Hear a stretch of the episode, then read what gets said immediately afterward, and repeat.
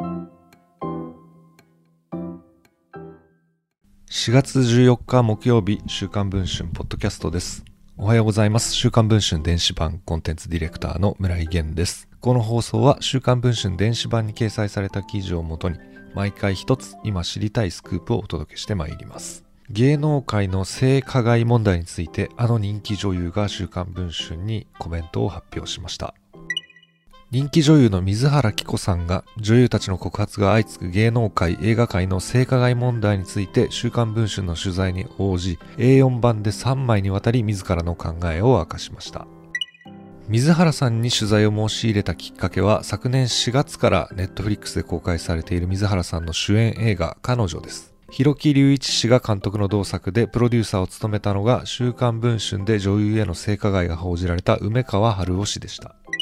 彼女は水原さんが演じる同性愛者の長沢レイと夫から壮絶な DV を受けている篠田七重の愛憎と逃避行を描くロードムービーです。同作には性的描写が多く含まれています。そこで導入されたのがインティマシーコーディネーターでした。同職は性的なシーンを撮影する際の制作側と俳優の橋渡し役であると同時に両者の潜在的な上下関係を断つ役割を担っています。MeToo 運動以降本人の意思に反した撮影の強要が問題視され俳優の尊厳を守るために導入されたもので、ハリウッドではすでに一般的になっています。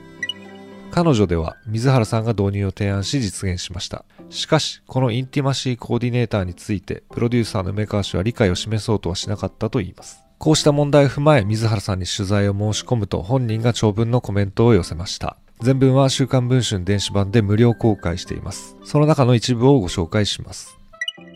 もともと芸能界にはこういう性加害のような側面がずっと存在していて、私も男性監督から言葉のセクハラに当たるような発言をぶつけられたことは数えきれないぐらいありました。相手は無意識に言っていたのかもしれませんが、私の中ではずっと無念の気持ちが残っています。インティマシーシーンの際に、共演の年上の役者さんの方が前張りを拒否して下半身が硬直した状態で撮影に入り、友人の女優さんがとても理不尽な気持ちで撮影をしなければいけなかったというようなお話もありました。業界では脱いで演じきるのが立派な俳優だといった歪んだ捉え方を押し付ける暗黙の了解が存在していました。